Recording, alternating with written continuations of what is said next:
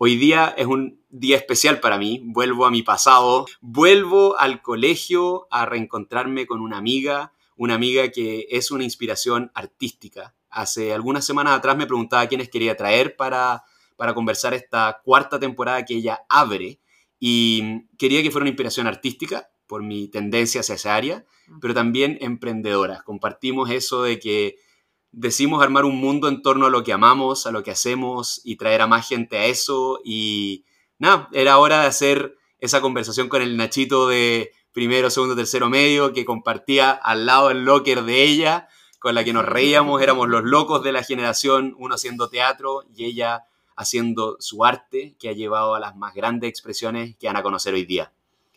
Les estoy hablando de mi amiga Javiera Jordán, ella es artista y diseñadora de alta costura o haute couture, como le especialista en vestidos de novia con una comunidad de más de 60.000 personas en torno a su lindo trabajo. Tiene distintos proyectos, lo de novias fue un punto de partida que hoy día sigue. Estoy sentado con ella en su taller, en su oficina, una casa preciosa, que me imagino es un sueño para las mujeres que vienen acá en ese minuto tan importante. ¿Y por qué la invité? Además de conectar conmigo del pasado y conversar cosas que quizás nunca abordamos conscientemente, eh, quiero hablar con ella porque encuentro que es una de las personas más auténticas que, he conocido en mi vida. Em, quiero hablar de tener el arte como base, el arte como formación para emprender, el arte como formación para diseñar, el arte como formación personal. Eh, emprender sola, partir este camino, esta, esta, lo, lo difícil que es y aprender también del mundo de la moda, que como saben me tuve que poner a investigar en estas 48 horas de un mundo que si me han visto vestir no es el mío. Y todo mi respeto, las dudas fue entrando en un rabbit hole así, buscando y buscando información, leí todo de ella. Y hoy día vengo acá con dudas, preguntas, conocimientos que quiero adquirir. Y como siempre, como saben en la casa, la entrevista se estructura de una forma especial según quién es la invitada o el invitado.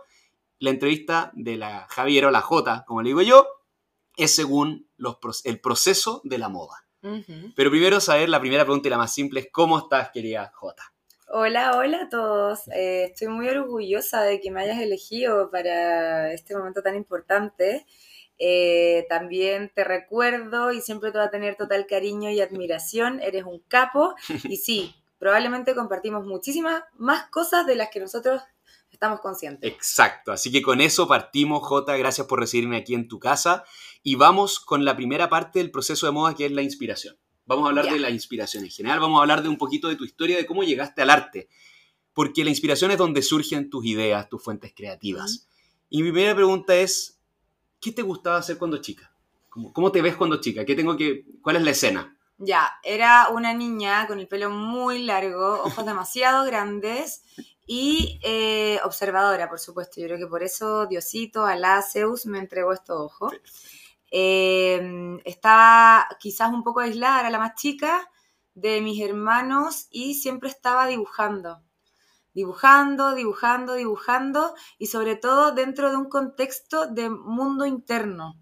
Como que yo no hablaba con los adultos mucho, era bastante tímida, lo cual es raro hoy en día que yo diga que era tímida, eh, pero siempre estaba muy dentro de mi mundo, dibujando en el mundo de la idea, en el mundo de la imaginación, y siempre me imaginaba, me, imaginaba escenas con los dibujos que hacía, con mis muñecas, y lo recuerdo patente de estar creando siempre historias en mi cabeza. Increíble. ¿Y esa personalidad se traspasa a tu adolescencia? Sí, siempre fui esa persona y lo sigo siendo. Eso, bien, bien.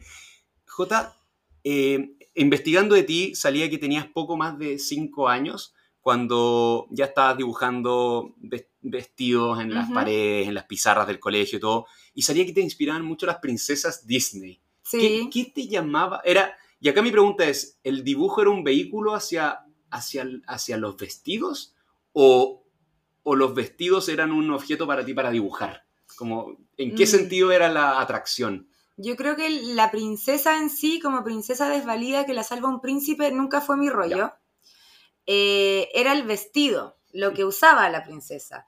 Y también que en el fondo las princesas de Disney, cada una tiene un vestido particular. O sea, el amarillo de la bella, mm. el celeste de Cenicienta, creo, no sé si me estoy equivocando. Eh, Y me acuerdo de haber dibujado estos vestidos como un poco con mucha curiosidad de cómo se, se confeccionaba este objeto. Ese era mi interés por las princesas, que eran las únicas mujeres que yo conocía que tenían vestidos tan lindos. Qué excelente.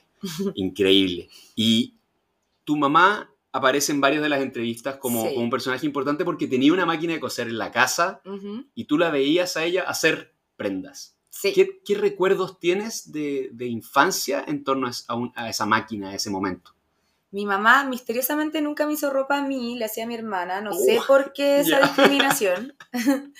Em, y dentro de esta observación eh, me acuerdo de, que me llamaba mucho la atención que desde una idea, algo que no existía, luego de la máquina, la aguja, etcétera, la tijera, eh, se convertía en un objeto que uno podía usar. Magia. Esta magia, Magia. Justamente, esa magia siempre me llamó la atención. Entonces, mi mamá no me enseñó a coser, creo que me pudo haber enseñado a enhebrar un poco la aguja en la máquina, eh, pero yo en la noche iba como un ratoncillo y decía, a ver, ¿cómo será? Ah, Chucu, chucu, chucu, chuc.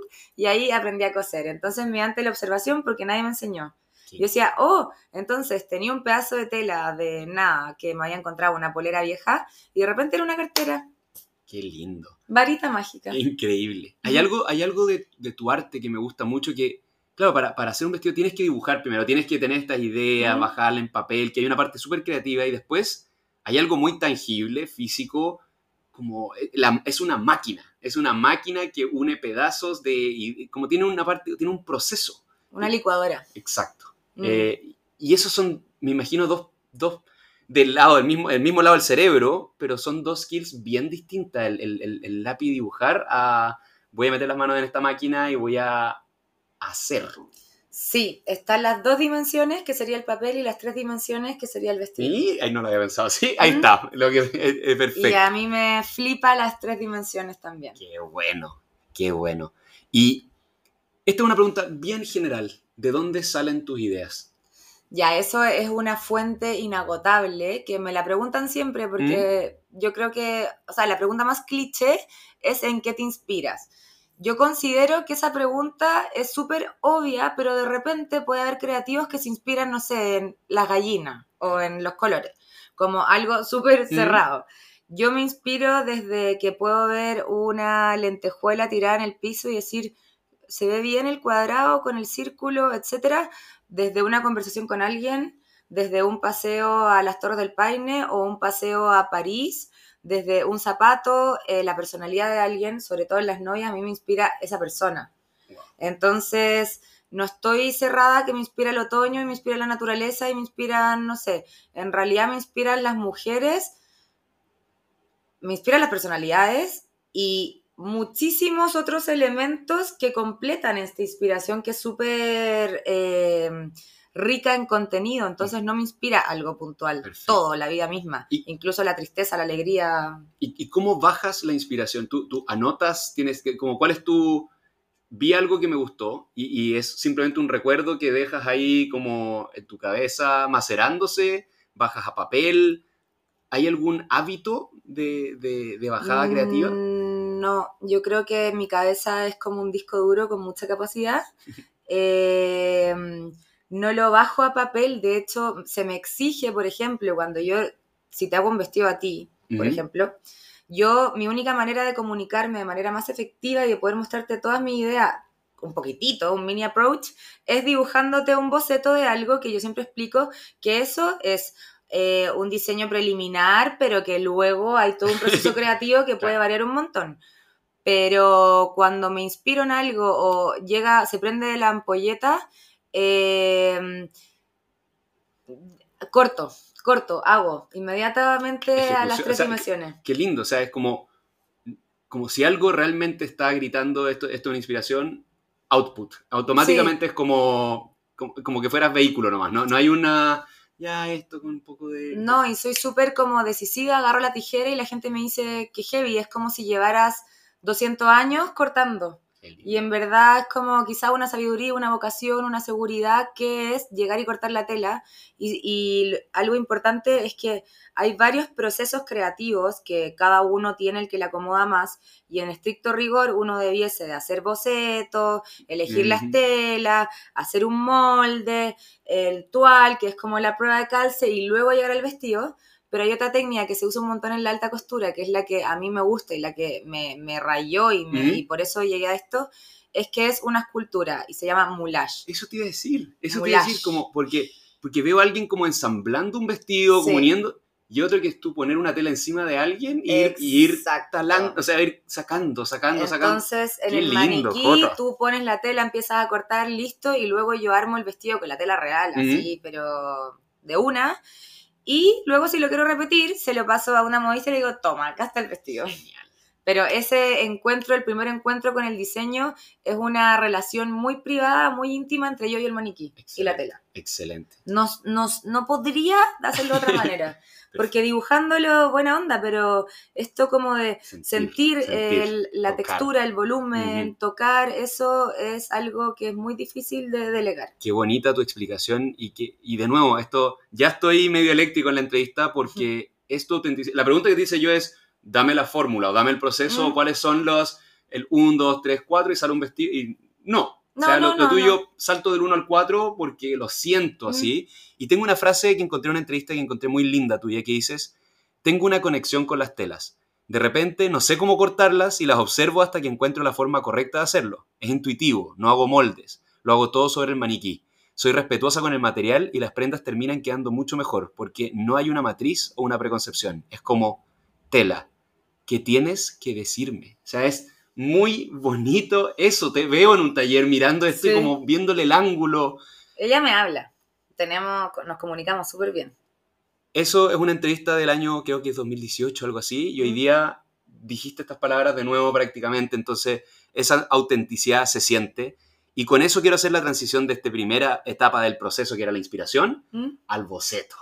Y el boceto, boceto es cuando la idea pasa al papel y se empiezan a elegir los materiales. Y el boceto es cuando ya empezamos a ser un poquito más concreta esta inspiración. Y claro, yo me acuerdo de ti, mi compañera de, generación, mi amiga, en los talleres de arte del colegio, vivías en el taller de arte, siempre con materiales, y eran muy curiosas las tres o cuatro amigas que estaban en arte y había un ADN común, había una energía, pero claro, una fue arquitectura, no sé cuánto, y, tú elegiste arte. Mm ahí empezaste a ser un poco concreto ya el, a esto me voy a dedicar, esto voy a hacer, eh, a comprometerte con tu, con tu pasión. ¿Qué es el arte para ti?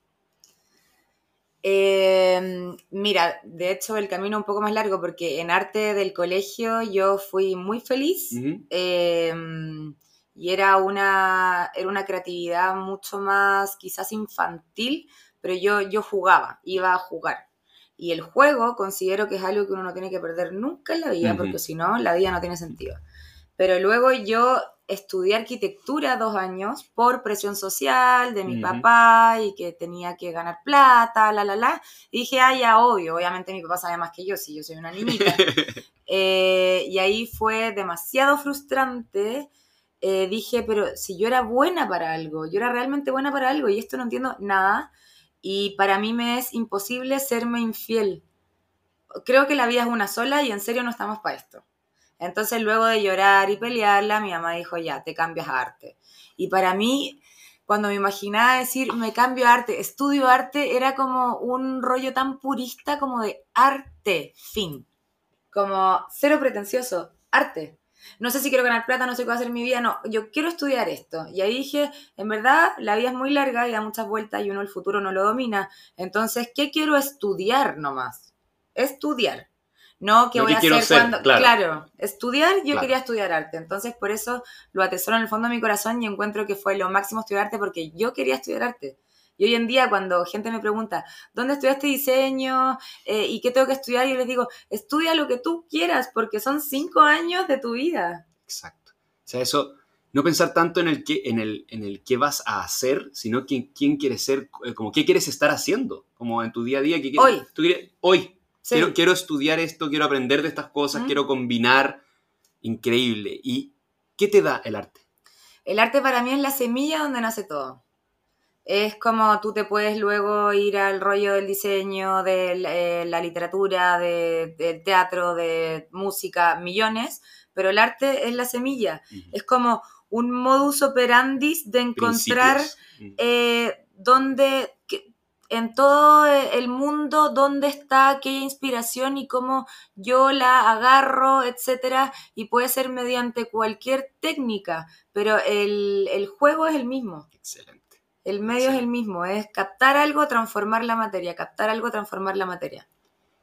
Hablaste de, de la lección esa de arquitectura, después pasar a, a arte, y dijiste que fue porque existía esta como, existía algo de presión social de, ya, es lo que se espera de mí, y, Mm. bla, bla, bla, bla, bla. En el cambio a arte, cuando ya habías probado lo tradicional, eh, va- ¿fue miedo, fue felicidad absoluta del cambio, como ya cuando dijiste, ya, voy a ser consecuente, esto... Fue felicidad absoluta, sí, libre soy, me ganaba premios, eh, me esforzaba mucho menos, que tampoco, o sea, yo soy Mm. muy pro esfuerzo, que Mm. quede claro, pero era easy going, pega en el agua. Perfecto. Y me dices que muchas veces te preguntan como, y bueno, ¿y diseño? ¿Dónde? Y tú como, no, no, no es lo que no, estudié, no, no, no, no fue. En eso, ya vamos a entrar al capítulo de, de tu vida profesional, pero, pero algo que aparece mucho en este podcast de personas que hacen auténticamente lo suyo es, lamentablemente, hay veces que no son carreras, hay veces que no son estos ladrillos obvios. Y el síndrome del impostor aparece mucho en la historia, partiendo de- del niño símbolo, eso que, que debo ser yo. ¿Cómo lo llevaste? ¿Lo viviste? ¿Lo sigues viviendo? El, a ver, igual mi primer vestido lo hice sin saber nada, eh, pero la tela me hablaba, ella me dijo cómo cortarla. Y también había escuchado el corte del sesgo, ¿qué será? Me tinca que es como en diagonal. ¿no? O sea, en verdad ya nací para esto, literal, porque... Y no me dio miedo, siendo que le estaba haciendo un vestido a alguien, un vestido de novia. Y también un poco eh, esta frase maravillosa que una vez me dijo mi madre, no te tomes todo tan en serio. Si bien es algo que es muy serio, tampoco es tan serio. ¿Me entendí? Hay gente que se complica demasiado en todo el proceso. Yo igual jugué haciendo el vestido novia. O sea, estaba vistiendo a una muñeca, que fue lo que hice a mis Mm. 10 años cuando chica, pero en la vida real. Y ella lo estaba pasando bien, yo lo estaba pasando bien. Y en eso eh, aparecieron las mejores cosas. Luego igual estudié un cursito de alta costura, pero preguntar cómo se pone el cierre invisible, esto, pero era un cursillo. Y luego un cursillo en Argentina de figurín de moda, que yo era seca para dibujar, no necesitaba el curso, pero yo quería dibujar. Eh, marketing de moda, que por supuesto no me acuerdo nada, no me Mm. interesa. Eh, también entendí que había un marketing personal que tampoco tenía que ser ultra comercial, que yo ya era fiel a mi imagen personal y como mi marca soy yo, tenía una imagen de marca que él iba a respetar. Entonces luego dicen, ¿cómo la imagen de marca? No, si esta cosa nunca se pensó. Increíble. wow. Y J, ahí, yo no sabía esto que pasó en tu carrera, que tuviste una operación a una mano. Y ahí salía Sí. en una entrevista como que eso llevó a que ciertos materiales eran más amigables en ese Mm. minuto de tu vida de artista que otros, más pesados o cosas así. Y te reencontraste con esas telas que estaban en tu casa, de, de tu historia del pasado. Em, qué lindo como, o sea, es una operación de una mano Mm. te empieza a empujar hacia jugar con, con- con objetos que les tenías cariño. Y ahí quiero entrar, como estamos en el boceto, en esta... Tienes, en todas las entrevistas que leía, hablabas de esto de experimentar con material, experimentar con material. Y ahí creo que conecta con lo, lo que decías, que el arte como base, el arte como llena- llenador de estos vacíos entre áreas. Exacto. Habla un poquito de, de- de- de eso, de por qué te gustan los materiales, qué te gusta explorarlos, cómo los vives. Amalgama. El arte mezcla todo esto y también es mucho menos prejuicioso que el diseño. El diseño es como seda, seda. Hay un montón de vestidos, ya sea por lo que proponen o por la caída o por el diseño, que la seda no sirve.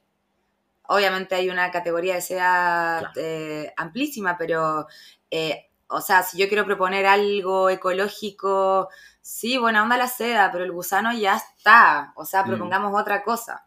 Entonces siento que el arte, o sea, creo que el arte eh, te abre un abanico de posibilidades de este experimento, búsqueda de materiales, materiales que te sirvan para lograr este objeto u objetivo que tú quieres lograr, sin prejuicios. Por eso he hecho un vestido plástico, un vestido de bolsa de basura, etc. Increíble. Eh, mientras estaba terminando este, este capítulo, ensamblarlo fue, claro, porque contigo naturalmente parto en estudiar arte, sigues hacia este mundo de la moda, el diseño y todo, y de repente fue como, hey, pero, fuera de, de, de, tu profesión hoy, ¿qué lugar tiene? Imagínate, no, no puedes considerar el, el, ser el artista dentro de tu trabajo, sino que, ¿cómo es tu relación con el arte hoy por fuera? Ahí dibujas por, por dibujar, pintas, mm. vas a exposiciones, como, ¿en qué formas el arte está presente aparte de tu día a día de trabajo? Qué buena pregunta. Hiciste una regia investigación y tus preguntas están muy buenas.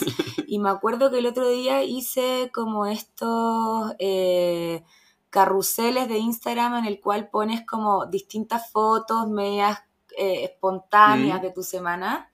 Y una persona comentó, eh, la creatividad no solo está en tus vestidos, es porque mi personalidad me doy cuenta que es muy creativa, ya sea lo pelacable, eh, pero absolutamente penetrable. O sea, puedo tirar una talla de una mosca y reírme hasta asfixiarme porque la mm. mosca, eh, no sé qué, cómo me relaciono también con las personas de una manera súper creativa, cómo hablo eh, y sobre todo te diría que el humor.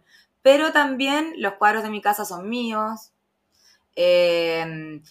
de repente, no sé, eh, voy a una tienda, ahora fui a Europa y me dieron un azúcar que era Saint Laurent y yo dije, ah, no, este azúcar se enmarca en un cuadro, se pone en la cocina como oh, mi cocina tiene un cuadro de un azúcar Saint Laurent, ¿cachai? Que es como el lujo, pero ya lo cotidiano. Entonces, en, oh. todas esas cosas eh, hay creatividad en absolutamente todo. Qué bonito, qué bonito. Esa, esa, esa relación de como quería ver como si efectivamente hay un momento, lo digo yo por el teatro, si yo, yo tengo todavía, tengo que explorar el qué pasaría si me dedicara todo el día a ser un hecho actor, por ejemplo. ¿Mm? De nuevo, con el título que es una profesión.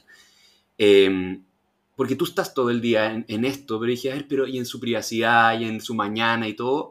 Y veía tu Instagram y efectivamente esto es como ese dump que hiciste en Milán de, de momentos mm. locos, que hay cosas, hay fotos muy producidas y hay cosas del, de, como, pero tiene una estética tuya tanto el blanco y negro que es tuyo, siempre ha sido el, negro como ese color, em, y me parece, o sea, lo, veo en ti. Em, sí, también, por ejemplo, no sé, estoy con mi amiga y empezamos a bromear de algo y sale un podcast atroz de pelacable. Como que siempre se inventa algo. Cualquier estupidez, pero algo. ¿Y sin miedo siempre? Como... Nunca miedo. No, no, no, ya somos así y el que encuentre que estamos locas, me parece perfecto estar loca. con eso, con esa tremenda frase, pasó al tercer, la tercera etapa de este proceso de, la moda, que es la producción, la confección de la prenda. Ya, estudiaste, tú estuviste por arquitectura, estudiaste arte, empezaste a trabajar con los materiales, tuviste el tema de la mano, llegaste a la tela, la amiga llega y dice, hazme el vestido de novia. Y entramos en este capítulo dentro de confección quiero que hablemos de esto, del, punto de partida que fue los vestidos de novia. ¿Mm? Los vestidos de novia y ahí es, fue simplemente porque esta amiga lo dijo o ya, ya había una, ya, ya sentías algo hacia los vestidos de novia. Después de ella fue, esto es algo que tengo que seguir haciendo, te lo reafirmó el mundo, encontraste que acá puedo ser auténtica, única. ¿Cómo fue que empezaste a tirar el hilito desde, hay algo que tiene el vestido de novia, sobre todo en Chile, que eh, la cultura de la moda está muy poco desarrollada. Digo, por ejemplo, uno va al Paseo más y uno no se entretiene.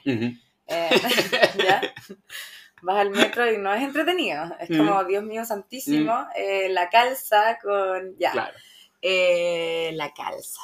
Bueno, entonces pasa que el vestido de novia la alta costura en sí, que es lo único que nosotros como en Chile somos usuarios de, la alta costura, te diría que solo en vestidos de novia. Hay gente que tiene un poco más de mundo y hoy día está un poco más, más evolucionado. También hay que tener la plata para pagarla. pero la alta costura per se es una manera mucho más creativa de relacionarse con la indumentaria. Y yo soy artista, entonces yo no quiero hacer una polera básica. Entonces, si bien eh, también está el rollo de que el momento de la novia es muy bonito, yo fluyo como pez en el agua en el estrés, me encanta solucionar problemas, amo, amo ir a vestirlas, es lo máximo, y que el papá diga cómo se pone esta florcita, eh, como que nadie sepa nada y yo estar ahí, calmémonos, está todo bajo control, tranquilo, me fascina, no me estresa nada. Eh, además del momento en sí, que es súper importante, que la gente fantasea, está este toque de que es la creatividad máxima. Y también algo que ya vendría siendo más psicológico, que a mí también me gusta mucho, es que es la, la interpretación de cada persona. Entonces, eh, es ahí cuando la gente piensa que la moda es superficial. No, amigo. La moda no tiene nada de superficial, la moda es un medio de comunicación y es una manera de poder hacer sentir una persona increíble, eh, segura, o sea, es un acto de psicología, de autoestima también. y muchas otras cosas muy ricas en contenido. Eh, marca tendencias, marca, eh, no sé, en el rollo del diseño, en el rollo de la arquitectura, están todos muy ligados.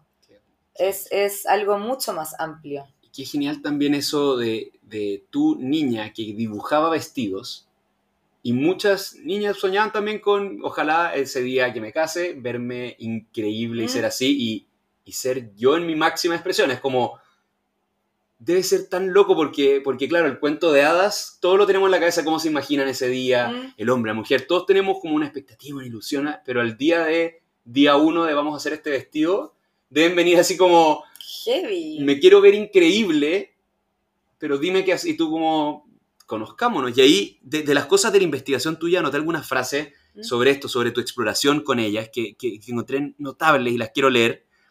Y dices, el vestido de novia tiene que ser la interpretación de la personalidad de cada una, su estilo, su historia, todo lo que sueña y ama, mezclado de manera perfecta y armónica en un vestido que además tiene que sacar lo mejor de su cuerpo. O sea, no es, está la narración de ella que es lo fundamental, pero tienes que tú, o sea, complementarlo con los materiales, con que su cuerpo, que se look, porque... La matemática. Eh, la, la, parte, exactamente. Hay matemática. Hay matemática, hay racionalidad en esto. Sí. Dijiste también, me cuentan de su vida e intento interpretar su esencia. Cuando le, le dices a las novias como, cuando, cuando esta, parte es muy bonita, que mm. para ti dices que el mayor cumplido a tu trabajo es cuando dicen como a una novia, este vestido es demasiado tú. Sí, total. Ahí, check Misión cumplida. Qué bonito. Sí. Qué bonito. ¿Qué, dime adjetivos como he tenido novias que son... ¿Cuáles son como... De, personalidades? una, que haya sido... Er, e, este vestido es... Eh, no sé, por ejemplo, la antinovia, ¿Mm? que tengo varias, eh, porque también me llegan novias súper originales buscando un poco el vestido que no es, hay vestidos de novia y uno se tiene que casar y tienes que como un poco disfrazarte de novia. Yo siempre digo que el vestido de novia tiene que ser la continuación de tu closet. O sea, tú te vistes de negro toda tu vida y no vas a salir con un vestido eh, con pedrería romántico, porque no tiene sentido. Y ahí hay algo que es un lenguaje que es hilar muy fino, que creo que es algo que es, yo lo he ido eh, evolucionando con la práctica, pero también creo que hay una parte media psíquica que heredé, digamos, que vino en, en el pack, que es que, por ejemplo, yo veo que una persona es insegura, yo le pregunto, ¿cómo te quieres sentir? ¿Un poco más segura? Eh, un poco más segura, un poco más masculina, por así decirlo, hombreras. Entonces hay como eh, eh, sentimientos que yo los transformo en algo que es cintura marcada, hombreras, movimiento, ¿Me entendí? Y eso eh, yo creo que un poco de trayectoria y un poco de que nací para hacer esto igual. Es hasta como vestuario teatral. Esta cosa es como quiero exagerar ciertos atributos o quiero comunicar cosas y esto con materiales o, lugares de, lo que, de lo que haces es capaz de acentuar o... y ahí está que la moda es un medio de comunicación, porque por ejemplo yo voy a ir a una entrevista de trabajo con puros hombres secos, capo, empresario. Y si llego con un vestidito rosado que huele, en verdad soy un nada del bosque y no me puedo presentar como un nada del bosque. Tengo que estar así con un blazer negro, neutro, hombreras marcadas, punzantes y bien segurita. Aunque yo no lo sea, puedo demostrar eso. O sea, eso, eso lo vi, de hecho, en entrevistas como de candidatas políticas en Estados Unidos, cosas así. Es como por eso están con esos blazers, con hombreras súper marcados, como es. Sí, pues. Wow. Y, y con eso mismo, con esta, como, con esta necesidad de, de, adaptarte a cada novia, a la autenticidad de cada vestido de este, de este momento único, pensaba como, ¿qué tan respetuosa eres? O irrespetuosa, acá no hay ni un juicio de valor a ni una cosa, ¿no? Como en la tradición contra la innovación a la hora de, de hacer esto. Como hay reglas que no se rompen, todo está hecho para romperse, Nacho. Como, ¿cuál es tu postura en, en eso? Así como un vestido de novia tiene que ser blanco no, olvídalo. Yo me casé de rosado, de dorado, de bichí, o sea, ni ahí.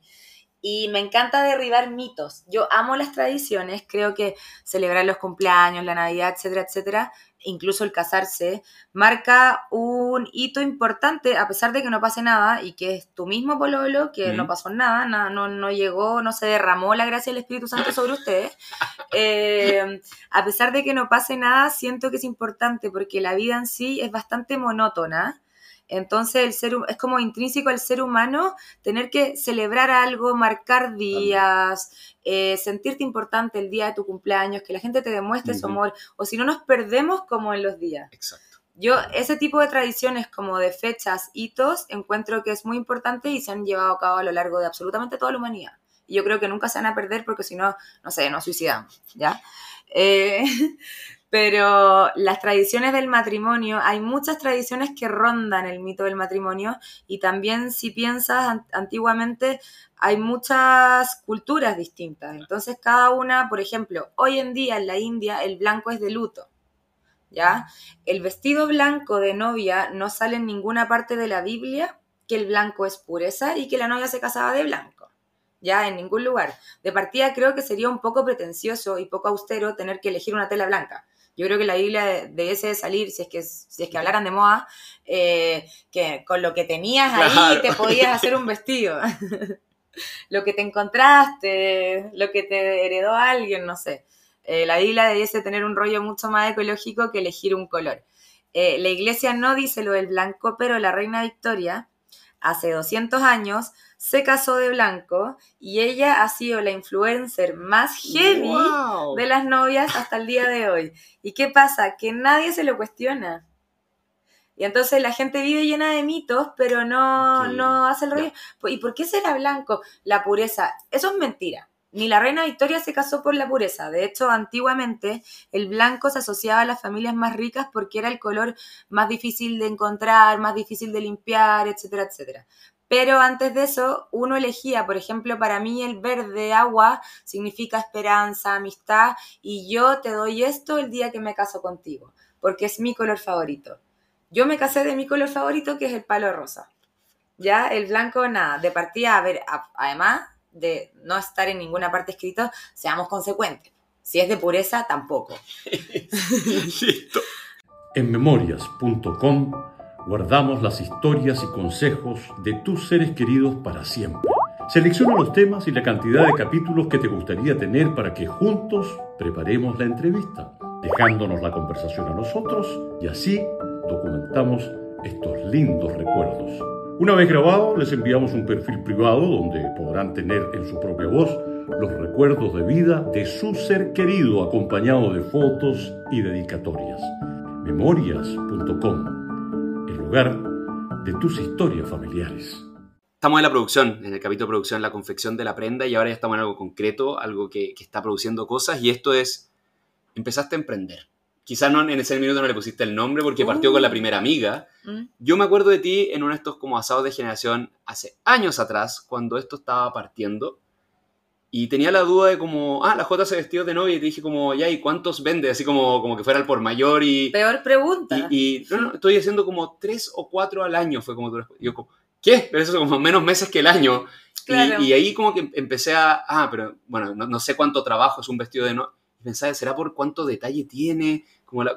tú eras como, no, fue como, es que en verdad me, me, me dedico absolutamente a esto, como Mm. le dedico todo el tiempo y tengo mis, mis ideas y, y nada, como mi, mi, mi, mi ventaja frente a otras que quizás tienen mucha más experiencia es que soy una devota de él, de hacer este vestido Mm. perfecto y todo. Y, y me acordaba de esa conversación que fue, que no sé si fue en tu casa, en una esa generación, que 2012, 13. por, por ahí, Mm. pero, pero, pero había algo tan lindo, tan noble como voy despacito y es a mi elección, porque Mm. quiero hacer estas cosas bien y entregarlas bien.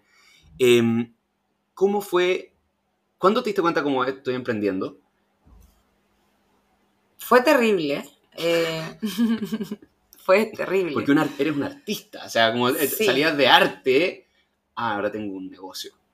Ufa. ¿Cuánto sí. cobro? ¿Dónde vendo? ¿Cómo me marca, merca- como Mira, yo creo que, bueno, siempre digo la palabra orgánico, todo esto fue orgánico y también como partí tan chica, tenía, no, no tengo ni un hijo que mantener, vivía con mis papás, entonces me podía dar un poco el lujo de eh, tomármelo de esa manera. Eh, nunca lo tuve muy claro. Eh, de hecho, cuando yo salí de arte, fue como si fuera un pollito que toma, pum, nido, aprende a volar. Y yo decía, ¿qué, qué hago con un cartón de arte? Dios mío santo, ¿quién me va a contratar de qué cosa? ya, el cartón, nada, pues no sirve de nada. Entonces, de una me metí un curso de diseño gráfico como para ver qué hacía, etcétera. Trabajé en unos trabajos por ahí, por ahí.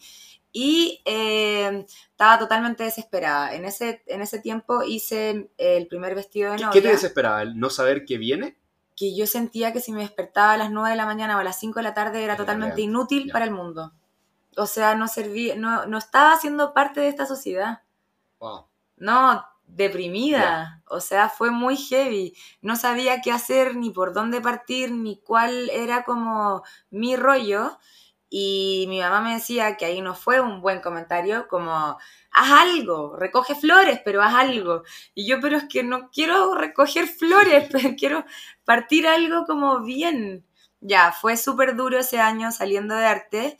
Y, y luego empecé a, a, a ver, ser un poco más consciente de lo de que me gustaba hacer vestidos, se casó este vestido y cuando se casó mi primer vestido dije voy a hacer esto hasta el día que me muera. Me gusta que dice se casó este vestido. Sí. Así como que se está moviendo. La novia, ¿Mm? perdóname Pili, no importas, eh, se casó, Se el vestido. Eh, nos amamos en todo caso. Va, va a tomarse Mm. bien la broma. Eh, se casó el vestido y dije eso y yo soy muy de como palabra. Voy a hacer esto hasta el día que me muera porque era una...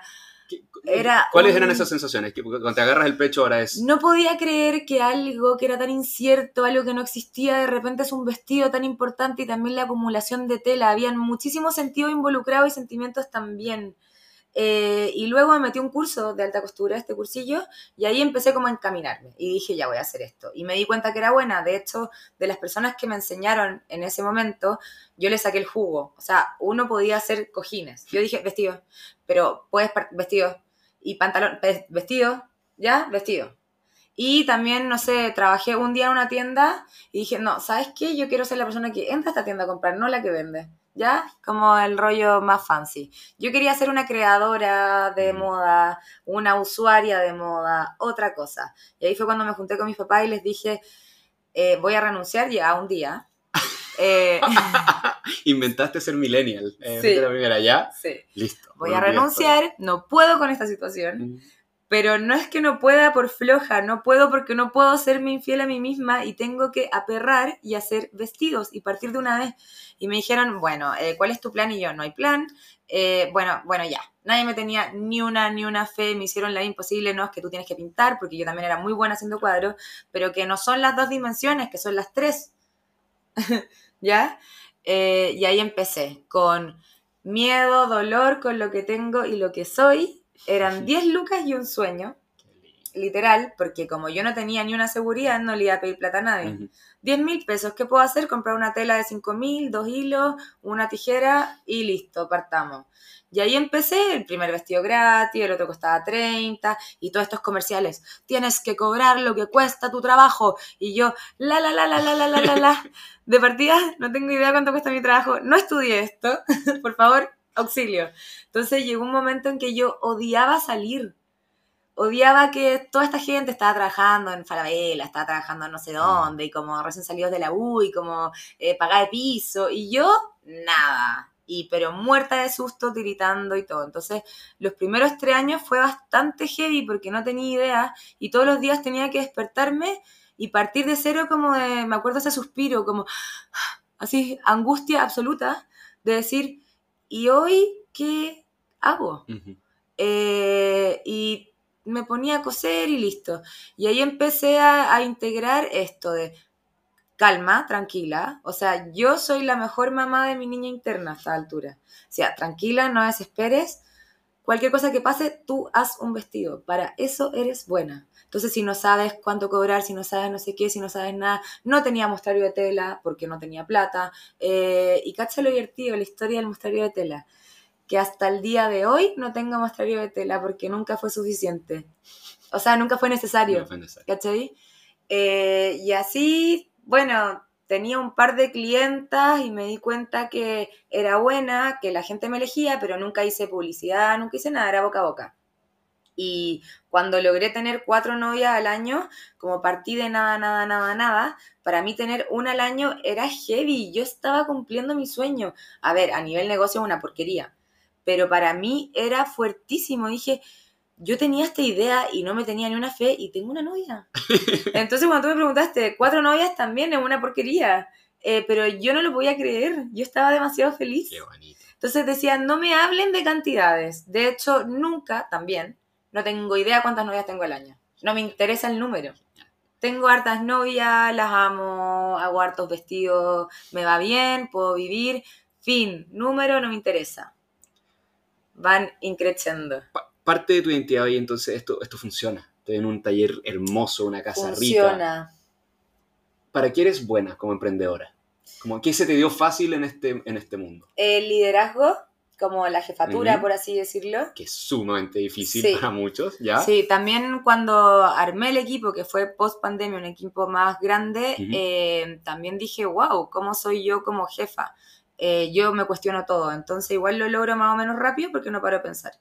Eh, y claro, esto de las relaciones como horizontales o verticales y que yo quería que fuera una empresa moderna, no el calentar la silla, sino que también la gente estuviese en su posición efectiva, porque yo también entiendo desde mi ego saludable de que yo no soy buena para todo. Entonces observo a todas y veo dónde hay que posicionarlas para que ellas también crezcan en su lugar y como somos como el equipo como pionero de esto, eh, me ha costado un montón y hay mucha gente que he despedido eh, porque no tienen el rollo del equipo pionero. El equipo pionero es fiel, es leal, es aperrado, es emprendedor, tiene energía, eh, no se va a la primera, no se hunde a la primera, etcétera, y sobre todo porque piensa que no es menor, que somos puras mujeres. Entonces acá el gossip no Ah. existe. No existe. Acá me pelan a una novia y me enojo. O sea, no existe. Acá es todo discreto. Cualquier problema saben que me pueden decir a mí y eh, lo vamos a hablar. Entonces también tengo una personalidad bastante masculina para ser mujer, como media simple en ese tipo de cosas, no me enrollo. Eh, sé observar muy bien a mi gente, desde clienta y también equipo. El liderazgo sí lo tengo. Y bueno, en mi trabajo, la creatividad. Eh, las matemáticas y todo eso, no, Listo. nada. Em, algo, algo que me salió ahora mientras te escuchaba y todo, el, el haberte dedicado tan fuerte a vestidos de novia no es menor, en el sentido de que es, como tú decías, es un momento hito. Es un Mm. momento hito donde, por la tradición del matrimonio, el vestido es algo relevantísimo. Es, hablemos de eh, dónde va a ser, cómo se veía la novia. El cómo se veía la novia es, es ¿qué onda el vestido? Mm. Eh, indirectamente es Obvio, y es- es lo más importante del diseño. 500 personas están en un matrimonio, 400 personas están en un matrimonio y te ves precioso. Ah, claro, se ve radiante, está feliz todo, pero el vestido es un... Te... Entonces te tú partiste tu carrera, tu profesión, con una de las pasarelas más difíciles del mundo, que es acá todos la vienen a ver a ella, a Mm. verla preciosa y van a comentar. Y tú eras la que estaba detrás de ese vestido junto a ella. Sí. Es eso o las premiaciones, se me ocurre como los Mm. vestidos más importantes para mujer en un año son esas dos instancias Estoy probablemente. siempre ahí para que me juzguen. Valiente. Sí, y siempre dije, nací para esto, no tengo miedo. O sea, tengo miedo, es rara la frase, tengo mucho miedo, pero nací para esto, de todas formas. Increíble. Entonces, como, a ver, denme más, Más. denme más, ¿qué Pero- quieren decir? Pero auténtica nuevamente, única, yo creo que se filtran muchas personas que es como, no puedo con esa presión porque la novia viene en un momento de, de están pasando muchas cosas. Mm. E- Es una, es una bombita que tú dices, me encanta entrar en ese, como abrir las puertas de una familia que está en estrés y no se preocupen, esto va aquí, allá. Sí. Eso es un- una habilidad y un don también que creo, que creo que tienes. Pasamos a otra etapa del proceso moda que es el desfile y aquí quiero, esto es dar a conocer tu colección ¿Mm? y ahora vamos a entrar en moda y alta costura. Ya. Frase tuya en una entrevista. El mundo necesita diseñadores que sepan leer e interpretar a sus clientes. La moda es temporal, el estilo y la personalidad no. Me encantó. Entonces, esto es lo que dices tú de las novias. Como puedo hacer un vestido de- en, en la medida que la novia sea fiel a sí misma, ese vestido va temporal para ella. Porque es ella. Sí. Eso es. ¿Y cómo lo...? Porque acá había un... Como mientras te investigaba era, claro, el vestido de novia es para esta persona, es sumamente individual y pasar a moda, que, claro, no estaba hablando de moda de hacer 8.000 poleras iguales, pero sí tenías que lograr algo como que apeteciera más de una persona probablemente. Quiero entender, ya, ya me hablaste un poco de, de cómo, de, de la moda en Chile. A mí me pasa, por ejemplo, yo por mi relación con Perú, voy harto Perú, y fui mucho matrimonio en Perú, y en Perú se cambian de ropa, como van a la iglesia con una tenida y van al matrimonio con el vestido único. Sí. Es como para... Eso acá no, no pasa tanto, eso como tener el vestido para esta ocasión. Mm. En Chile no, no sé, como, como hombre no, no lo he podido ver todavía. No, que- somos más hippie igual. Ya. Yo no. Ya. pero- Perfecto. Eh, ¿Cómo definirías tu estilo en la moda? Ya, es una excelente pregunta porque la moda per se, eh, como también pasa en las matemáticas, es cuando ya está en todo el mundo. Pero la tendencia Perfecto. es eh, este hito, momento en que es tan atractivo que luego se empieza a replicar y se transforma en moda. Entonces, yo con la moda no tenemos ni una relación, no nos llevamos bien, ¿ya? Pero también, obviamente, como eh, la indumentaria responde a momentos históricos y hay algo que es cultural, que por ejemplo volvieron hace poco los 70, etcétera, etcétera, yo amo la historia, entonces si bien no soy una seguidora fiel de la moda, eh, obviamente es entretenido rescatar todos estos ítems históricos, sobre todo porque la gente también quiere que sea un vestido fresco, más que que esté full de moda, que sea fresco y que tenga todo este rollo nuevo. Pero yo trato de que siempre mis vestidos sean los primeros que hacen uso de eso. Bueno. Entonces, por ejemplo, fui de las primeras que le hizo un rosón enorme a una novia y luego lo pedían, lo pedían, lo pedían y yo decía, en verdad, been there, Ya, demasiado claro. 2006, pasemos a otra idea. Pero calma, ya se me va a ocurrir algo.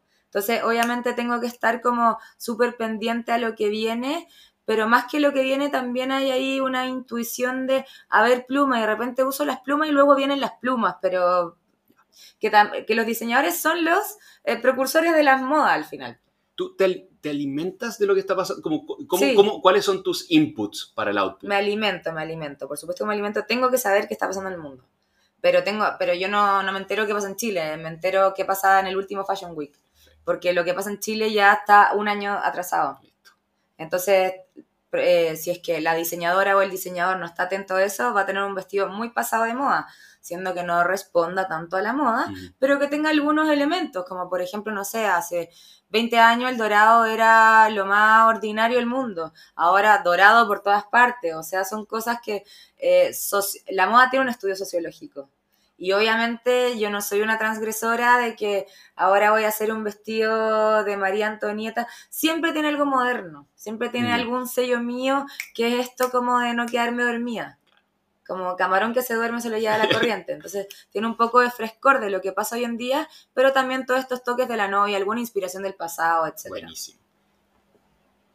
¿Qué cosas no vemos los, los humanos no, no sapientes de, de, de la alta costura, de la moda, de las dificultades de ese mundo, de, de estar tú creando dentro de ese hábitat?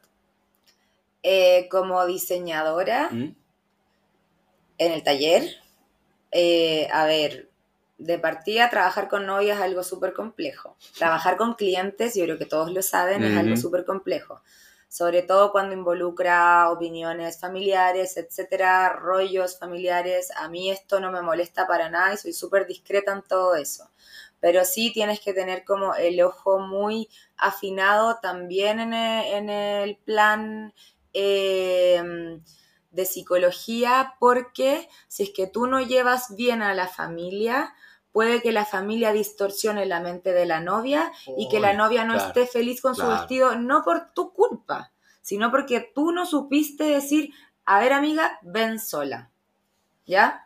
Entonces ahí hay algo mucho más complejo. También, o sea, las noches de desvelo, el, el hacer un desfile, eh, la presión que hay, la gente espera, critica, no tienen idea todo el tiempo que hay por detrás, creen que tú eres una rockstar y que está tomando champaña. Y yo, por ejemplo, yo coso. Coso, súper coso y amo coser. Yo no digo, oye, señora modista, haga esto. o sí, a veces, porque necesitamos hacer más cantidad, ahora ya es necesario. Pero mis primeros ocho años hice todos los vestidos sola. Y eso nadie lo sabe. Entonces yo creo que yo con mis propias manitas he hecho, no sé, 800 vestidos. Sin la ayuda de nadie.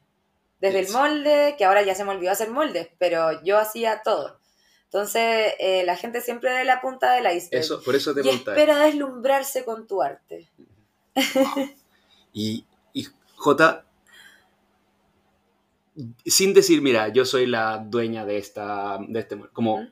descríbemelo tu rol. Hoy en día, mira, yo me dedico a esto día a día. Eh, yo soy bastante multitask porque todavía no llego a ser diseña o sea, directora creativa, que vendría siendo mi rol más efectivo. Que es yo en mi oficina diseñando la nueva colección, pasándole los bocetos a la gente y que la gente se haga cargo. Yo hoy voy a comprar tela, voy al Fashion Week, eh, a veces barro el piso, eh, hago de todo un poco. Entonces todavía no llego a eso, pero para allá vamos. Pero para eso el equipo tiene que estar mucho más empoderado, se necesitan más personas. Y también yo eh, delegar aún más, yo delego y no, no soy como, yo lo hago, lo hago mejor, no soy control freak, pero sí hay cosas que llevan muchos años dentro mío y que son difíciles de delegar, como por ejemplo el, lo que te explicaba del modus operandi de la creación, Claro. etcétera. Quiero ya, como, como estamos en el capítulo de desfile, Kate Moss. Y ese es, claro, en las siete páginas de Google que hay de ti, en los videos, todo, ella aparece fuerte. Si quieres contarle tú esta historia nomás a la gente, como, ¿qué tiene que ver Javiera Jordán y Kate Moss? Bueno, yo la amo. Ella es, o sea, además de la supermodelo de los 90, fue supermodelo no porque midiese dos metros, por, por su rollo, porque es una rockera, hecha y derecha, desde Mm. su cara, su actitud displicente. Ella es Kate Moss y se hizo famosa también por su autenticidad. Bien. Que tiene este rollo ese- como de I don't give a fuck. ¿cachai? Eh, a mí me gustaba siempre Kate Moss y la gente piensa que todo esto fue pituto. No hay nada de pituto en toda mi carrera. Eh, yo me la jugué mal, pero mal a nivel que puse en Negligente juego para tu mi negocio, propio claro. cuerpo. O sea, como no, no, no lo que se están imaginando, sino que yo ya No no, podía estar más cansada. Me bostezaba cada dos minutos, o sea, me tenía que pegar cachetadas como, ¿cuándo va a suceder esto? Y cuento corto porque es bastante largo y a mí me encantan los detalles. Eh, me dijeron que venía, había una gala, pidieron como siempre que viene alguien a diseñador X, XX, un par de vestidos para que ella eligiera. Porque dentro de su contrato era para esta gala ponerse un vestido de algún diseñador chileno. Yo era una de las, no tengo idea quiénes, que pusieron en el vestido. Ese lunes, eh, ah, yo dije, yo le hago un vestido. No, no, Javi, si, no, yo le hago un vestido. Porque No, lo que están viendo era... Que le prestara si un ti- vestido. Presta un vestido, Sí. ¿viste? Yo lo voy a hacer Yo para voy a ella. hacer, sí. Ya. No, pero si no es necesario, si además que no sabemos si se va a hacer la gala, yo le hago un vestido. Bueno, ¿sabes qué? Haz lo que queráis, ya. Yo me encerré, chao, adiós mundo, nadie tenía que saberlo, solo mis papás, yo, una Red Bull, cigarro, adiós. Cerré todo mi taller, me ahí investigando, también tratando de hacer buen uso de mi ojo y decir, esta tiene Photoshop, ella no pesa esto ahora, esto, para interpretar la talla. La chunté, lo adelanto.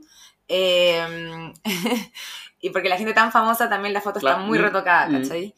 Eh, me encerré, hice un vestido. Ese lunes que iba a dejar mi vestidito al hotel, me dicen, ya no hay gala.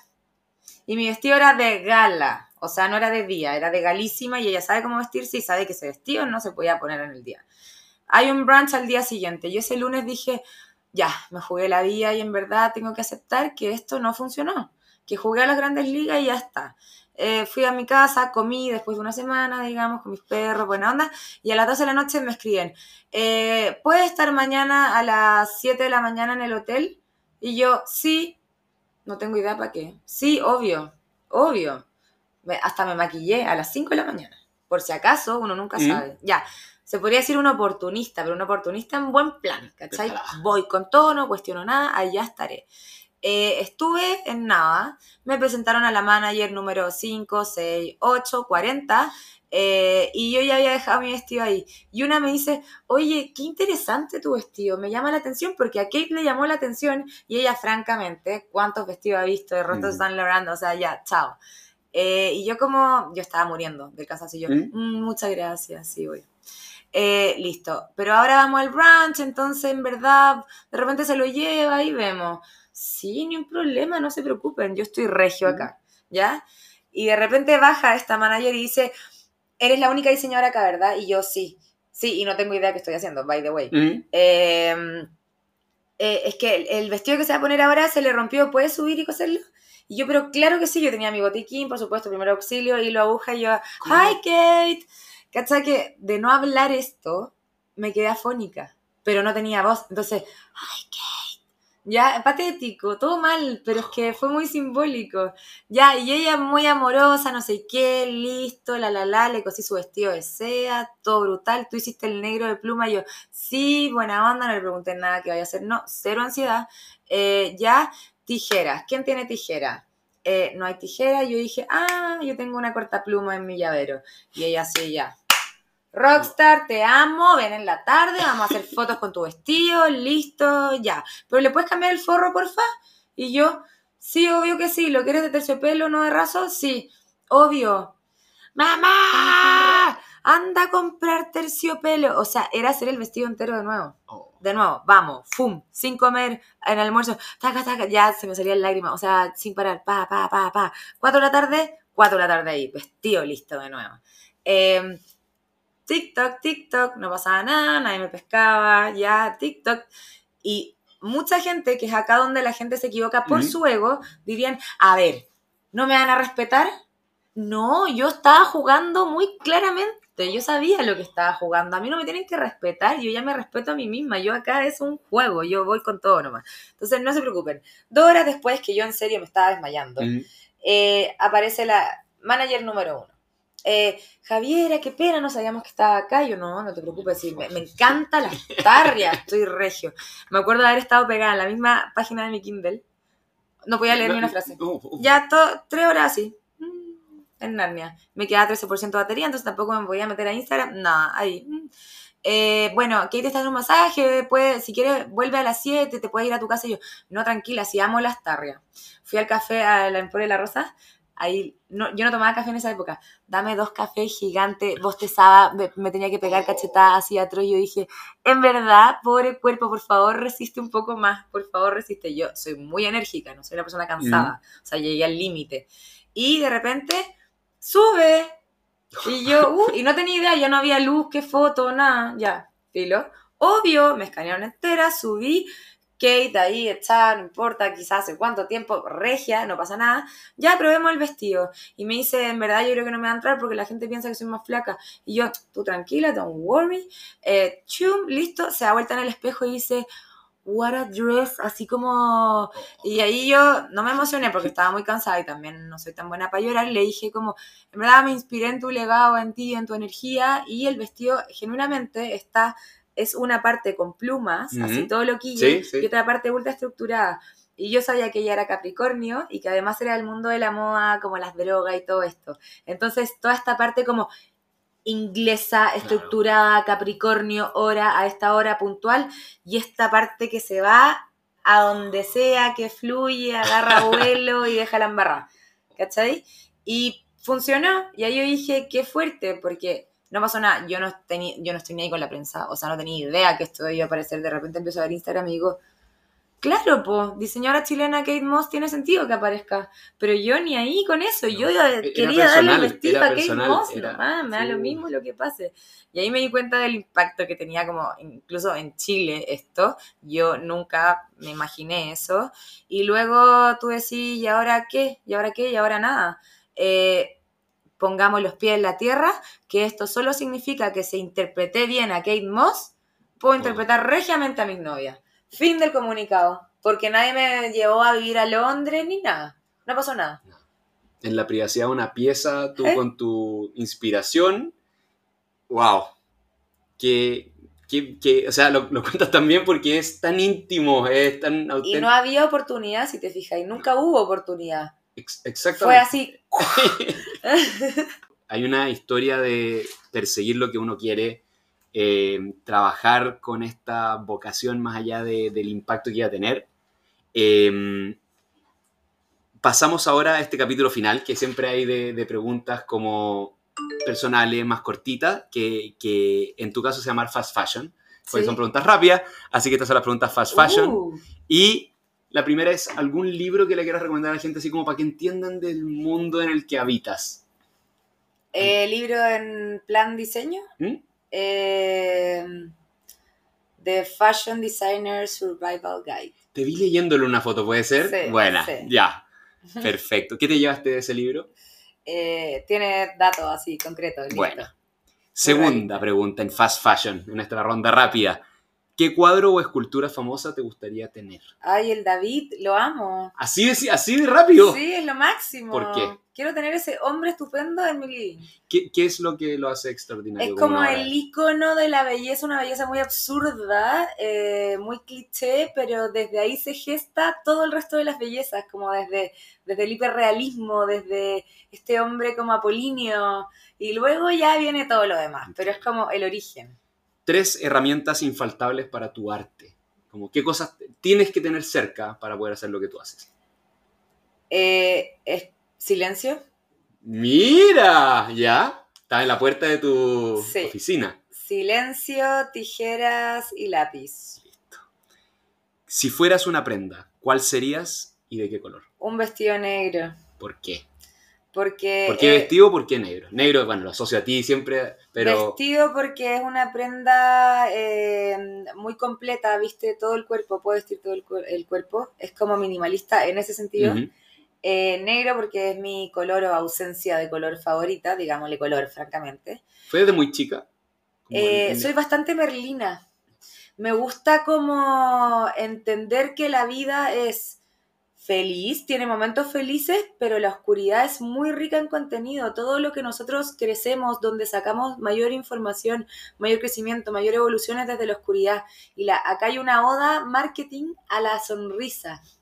¿Ya? Y no está bien eso. Está bien sentir tristeza. La vida no es siempre feliz. Entonces el negro siento que es como un color que evoca un poco esa sobriedad, esa reflexión, ese de ya, ya, ya, pero ¿para qué tanto? No le pongamos tanta chaya, si hay de todo. Increíble. Si pudieras hacer una TED Talk, una charla TED, ¿cuál sería el título y de qué se trataría más o menos? Sería, el título sería eh, Basura Motivacional. y se trataría de todo, un poco lo mismo que acabo de decir, como de, eh, trabaja en lo que sueñas y los lunes no serán lunes. Mentira, los lunes son demasiado lunes. Eh, todas estas basuras que confunden a la gente, que frustran a la gente, que te pintan un mundo como si el perseguir los sueños fuera lo más fácil cuando quizás es lo más difícil en la cultura que nosotros vivimos, como de todo el backstage que hay detrás de un emprendimiento, porque es la única manera, eh, como mostrando la oscuridad, es la única manera de que la gente realmente sepa cómo hacerla. No desde la felicidad, sino desde la dificultad. Me encantaría escuchar esa charla, Jota. ¿De qué aspecto de tu personalidad te sientes más orgullosa? de mi honestidad, claridad, autenticidad. Muy ¿Cuál- orgullosa. ¿Y cuál es tu superpoder o tu habilidad secreta? Eh, soy, tengo una personalidad muy magnética, como que le puedo vender hielo a un esquimal, si me lo propongo. Algo así. Perfecto. ¿Qué es aquello a lo que no puedes evitar volver constantemente en tu vida? Eh, al desorden. Mira, mira.